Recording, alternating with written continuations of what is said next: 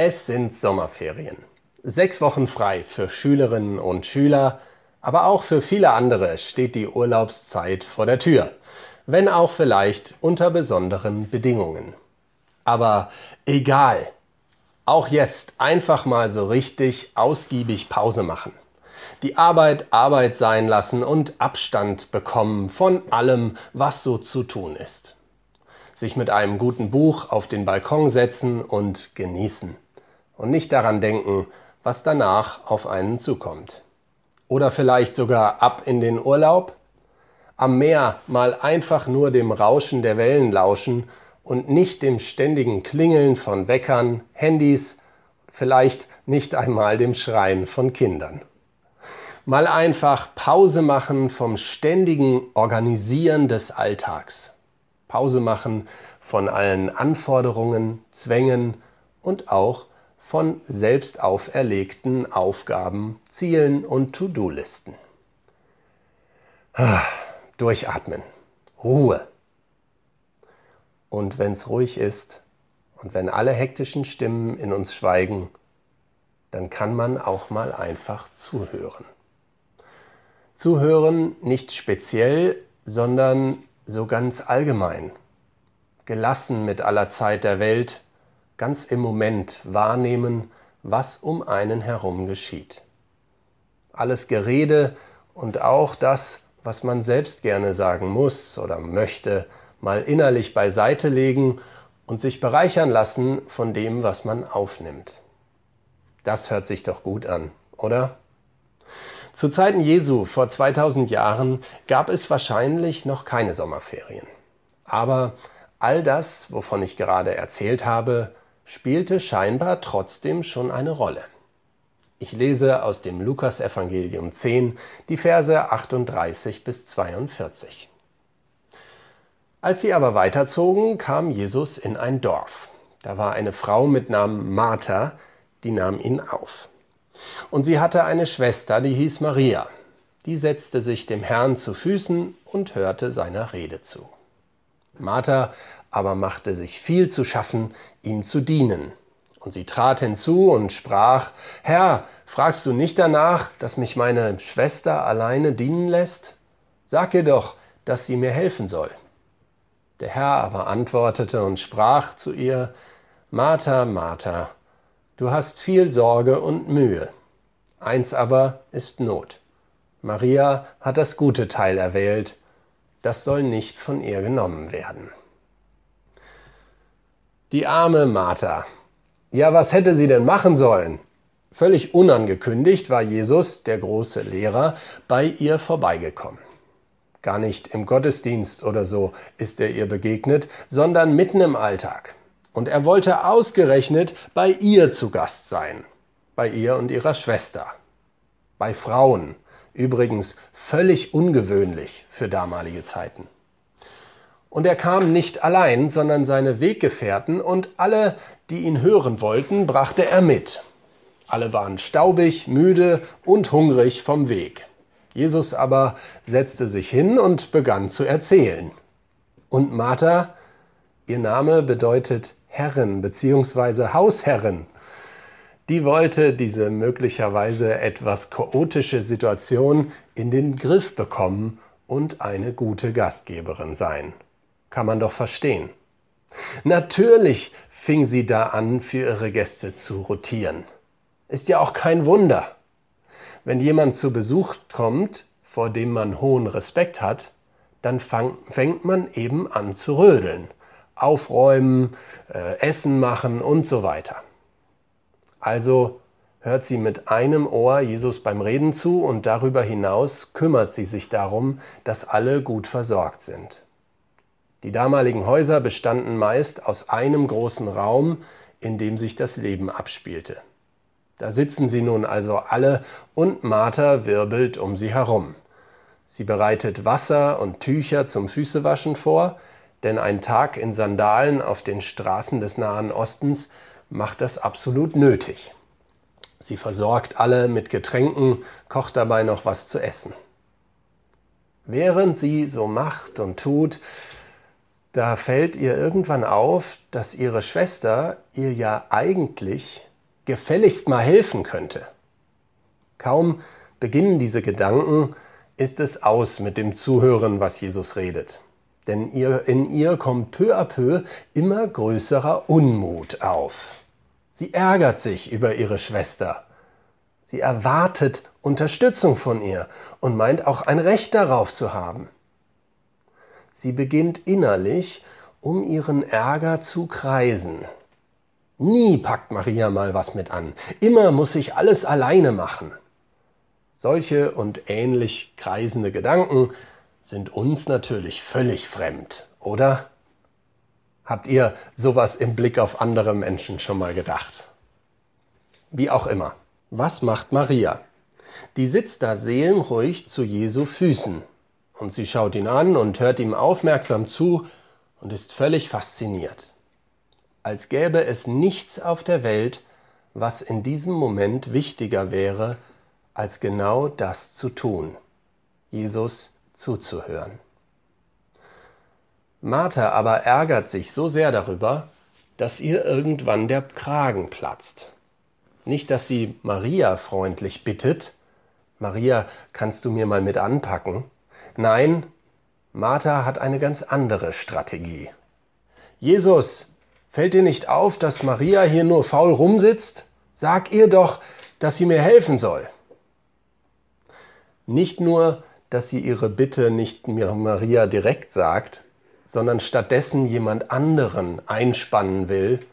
Nein, sie macht Jesus auch noch den Vorwurf, dass er das nicht schon vorher sich bewusst gemacht hat und auf die Situation reagiert hatte. Bei Kritik jemand anderen vorzuschicken und dann auch noch unter Druck zu setzen, sind meiner Meinung nach keine besonders christlichen förderlichen Mittel für ein gelingendes Miteinander. Aber egal. Jesus, was macht der?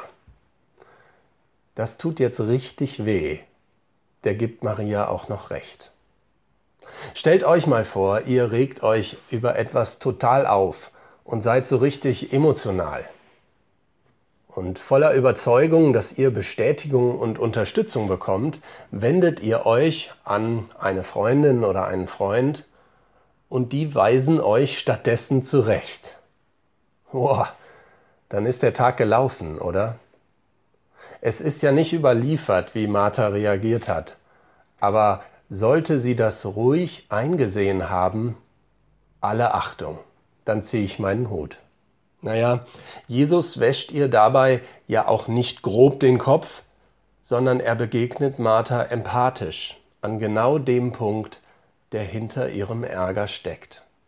Martha, Martha, du hast viel Sorge und Mühe. Martha, die Hausherrin, die verständlicherweise das Leben unter Kontrolle haben möchte, sorgt sich darum, allen Ansprüchen, die ihre Gäste an sie haben können und auch irgendwie dürfen und die sie selbst an sich stellt, zu genügen. Und sie legt sich unheimlich ins Zeug, denn sie hat viel zu tun. Und all das, was sie alles noch schaffen muss, hält sie gefangen. Natürlich ärgert sie sich über Maria, die nicht mitmacht und aussteigt aus dieser Mühle. Kennt ihr das Büchlein Unterm Rad von Hermann Hesse? Manche haben es vielleicht in der Schule gelesen. Es ist eine Gesellschaftskritik von 1906, aber sie ist aktueller denn je, finde ich. Darin muss auch einer immer ackern und ackern und immer gibt es etwas ganz Wichtiges zu tun, was ihn nie zur Ruhe kommen lässt, mal Pause machen lässt. Selbst in den Sommerferien nicht. Und daran wird er immer erschöpfter und erschöpfter und geht schließlich kaputt. Unterm Rad von Hermann Hesse finde ich sehr lesenswert. naja, ich weiß nicht, wie es euch geht, aber ich denke mir auch manchmal, ich habe eine nicht enden wollende To-Do-Liste. Zu den beruflichen Aufgaben kommt manchmal hier und da noch Freizeitstress, die Familie soll auch nicht zu kurz kommen und so weiter. Da kommen sogar schneller zu dieser To-Do-Liste Sachen hinzu, als ich andere abgearbeitet habe. Ich kann mich da ganz gut mit Martha identifizieren. Und ich glaube, ich bin damit auch in ganz guter Gesellschaft. Ich kenne nämlich viele andere Menschen, denen es genauso geht. Ich kenne Kinder, die eigene Kalender haben, damit sie alles, was zu tun ist, organisiert bekommen. Ich kenne Rentnerinnen und Rentner, die so viel um die Ohren haben, dass sie kaum Zeit haben, obwohl sie keine hauptberufliche Tätigkeit mehr ausüben. Gefühlt ist es so, als würden viele von uns immer zu rennen. Da gibt es keine so richtige Pause, denn es gibt immer etwas zu tun, was gerade nun mal getan werden muss. Selbst im Urlaub und nach Feierabend kommt das vor.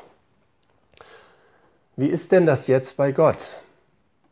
Müssen wir da auch was schaffen? Nein, dem müssen wir doch nichts beweisen. Aber müssen wir unser Leben nicht wenigstens einigermaßen im Griff haben, damit wir uns ihm nähern können. Auch vor Gott will man sein Leben ja irgendwie ordentlich haben. Und aus dem Glauben heraus handeln sollen wir ja auch, nicht nur zuhören oder so. Also gibt es auch da was zu tun oder nicht. Ich glaube auch nicht, dass Jesus, dass es ihm darum geht, unser Handeln zu entwerten. Am Kontext unserer Geschichte wird das ganz deutlich, denn unmittelbar vorher steht die Erzählung vom barmherzigen Samariter. Der hatte als einziger viel mehr als all die anderen Geistlichen verstanden, dass es in seiner Situation darum ging, beherzt anzupacken und was zu tun, anstatt sich fromme Gedanken zu machen. Und hier nun sagt Jesus zu Martha, eins aber ist Not, Maria hat das gute Teil erwählt, das soll nicht von ihr genommen werden. Wo das Handeln nicht aus dem Hören kommt, wird das Handeln zum Selbstzweck und es wird uns auslaugen, bis wir nicht mehr können. Das gilt in der Gemeinde, ebenso wie überall anderswo im Leben. Maria scheint das verstanden zu haben. Sie hat gemerkt, dass es in dieser konkreten Situation dran war, alle Arbeit sein zu lassen, Ansprüche mal auszusetzen. Sogar das, was eigentlich von ihr erwartet wurde und auch erwartet werden durfte. Stattdessen hat sie zugehört. Sie hat Menschen enttäuscht, weil ihr Jesus an dieser Stelle einfach wichtiger war. Sie hatte gemerkt, was es heißt, dass er Worte des ewigen Lebens hat und sein Wort ein Licht auf ihrem Weg ist. Das, was sie aus dieser Begegnung mitgenommen hat, das kann ihr keiner mehr nehmen. Und es sind gute und bereichernde Worte, die Jesus gelehrt hat. Ich glaube, es tut auch uns unwahrscheinlich gut, immer mal wieder innezuhalten und uns in all unserem Rotieren unterbrechen zu lassen und uns Zeit zu nehmen, Jesu Worte zu lesen und dabei zu hören, was er zu sagen hat. Ich glaube, es tut uns gut, uns währenddessen nicht von tausend anderen Dingen ablenken zu lassen, die auch noch getan werden müssen, so wie es Martha passiert. Wenn man Jesus zuhört, dann geht es auch nicht darum, ihm immer nur seine eigenen Sorgen zu unterbreiten, sondern darum, sich für seine Gedanken zu öffnen. Etwas Abstand zum Alltag kann dabei helfen. Daher nehmt euch doch mal eine Stunde Zeit oder so, muss gar nicht mehr sein, und fahrt zur Elbe, setzt euch auf eine Bank oder macht einen Spaziergang durch den Wald, wie auch immer. Sucht die Pause und die Ruhe zum Zuhören. Das ist jetzt nichts, was wir auch noch machen müssen, sondern anders als das permanente Tun und das Kreisen um die Ansprüche, die andere oder wir selber an uns stellen, ist das Gott zuhören.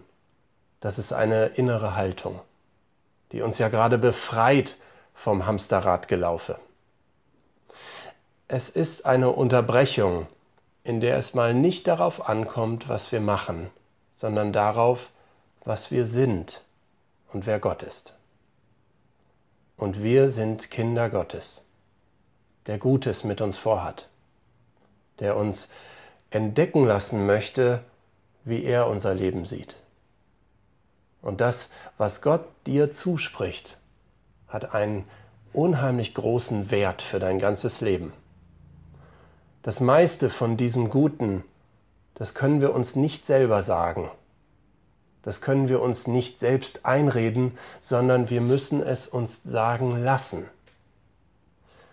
Wer sich immer mal wieder Zeit nimmt, alle Mühe und Sorgen pausieren lässt und sich bewusst gegen alles, was zu tun ist, entscheidet, um Jesus vertrauensvoll zuzuhören, der wird ihm begegnen. Und der wird erleben, wie befreiend das ist, Jesus zu begegnen. Dieses Zuhören, das mag nicht mehr so greifbar sein, wie Maria das erlebt hat, aber ich bin der festen Überzeugung, dass wir ihm tatsächlich durchs Bibellesen und durchs Bege äh, Gebet oder durch die verschiedenen Angebote, die wir im Moment in unseren Gottesdiensten haben, begegnen können. Wenn das passiert, dann ist das keine Leistung unserer Arbeit, sondern das, was in der Bibel als Gnade bezeichnet wird. Gott spricht uns an und er spricht uns ins Herz, in unsere Seele und in unseren Verstand. Und das tut unwahrscheinlich gut. Und es lohnt sich, solche Momente zu suchen.